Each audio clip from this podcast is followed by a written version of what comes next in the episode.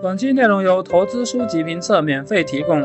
这期我们阅读一本可转债投资的书，叫做《攻守可转债投资实用手册》，作者有三个，分别是饕餮海、优美和定风波。看名字，这应该是作者的网名。这本书更像是一本汇编的书，书的大部分内容还是主要介绍可转债的一些基本知识。我们在《可转债投资魔法书》一书中介绍过一些可转债的基本内容。这本书我们还是把重点放在投资策略上。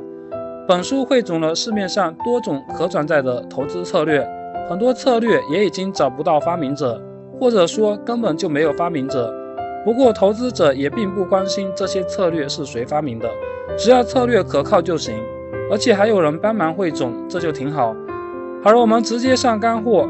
第一个策略是网上申购策略，做过可转债投资的肯定都申购过。新债最好全力申购，虽然偶尔有破发，但总体上收益有保障。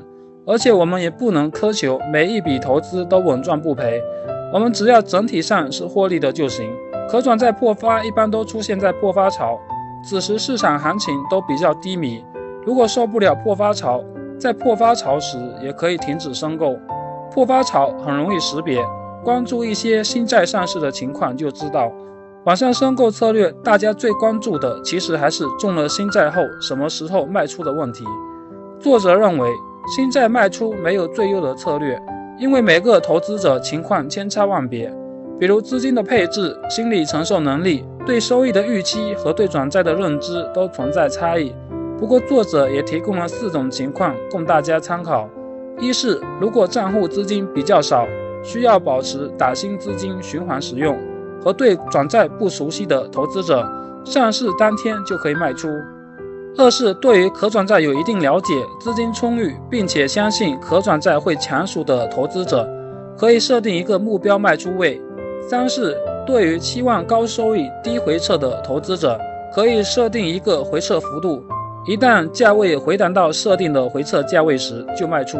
四是建立组合轮动，总结来说就是新手上市当天就可以卖出，老手结合自己的实际情况卖出。第二种策略是抢配售权策略，这种策略实质就是为了得到新债而买入正股，从而获取配售权。因为转债发行时，原股东一般会有一定比例的配售额。作者以东财转债为例，计算了这种策略的盈亏平衡点。这种策略不用多说就知道它的风险。很多投资者之所以热衷于可转债，就是为了获得确定性。一旦加入股票的因素，其实这种确定性就不复存在。为了买新债而买入正股，风险比较大。既然买入正股仅仅是为了获得新债，而又恐惧股票的不确定性，有的投资者甚至想出了通过融券卖出正股进行对冲。作者对这种脑洞大开的策略评价是。设想很丰满，但现实很骨感。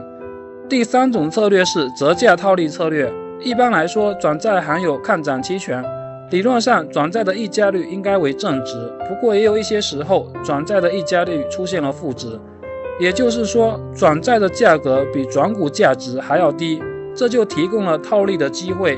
在不考虑摩擦成本和时间因素的情况下，如果投资者可以买入转债的同时直接转股，然后卖出。就可以获得差价，不过这种策略有一个比较重要的要求：当天买入股票不能当天卖出，所以我们只能先卖出股票，而这就要求我们之前就持有正股，或者可以融券卖出相同金额的正股，一边卖出正股，一边买入转债，转成同样多的股票，这样股票份额没有发生变化，而股票的成本被摊低了。根据作者的实战经验，当转债折价百分之一以上时，就可以进行套利，这种策略要细心些，交易指令别下错。